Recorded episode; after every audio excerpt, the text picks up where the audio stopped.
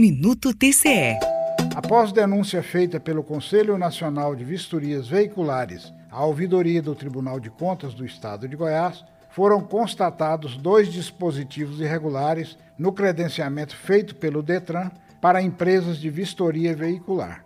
Por essas razões, o relator do processo, conselheiro Kennedy Trindade, baixou medida cautelar e o plenário do TCE homologou a decisão que barrou as irregularidades.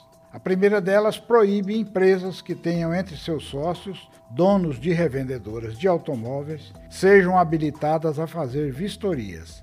A outra suspensão é do veto feito pelo Detran ao credenciamento de empresas franqueadas, possibilidade que contraria portaria do Conselho Nacional de Trânsito. Antônio Gomes para o Minuto TCE. Rádio TCE, uma emissora do Tribunal de Contas do Estado de Goiás.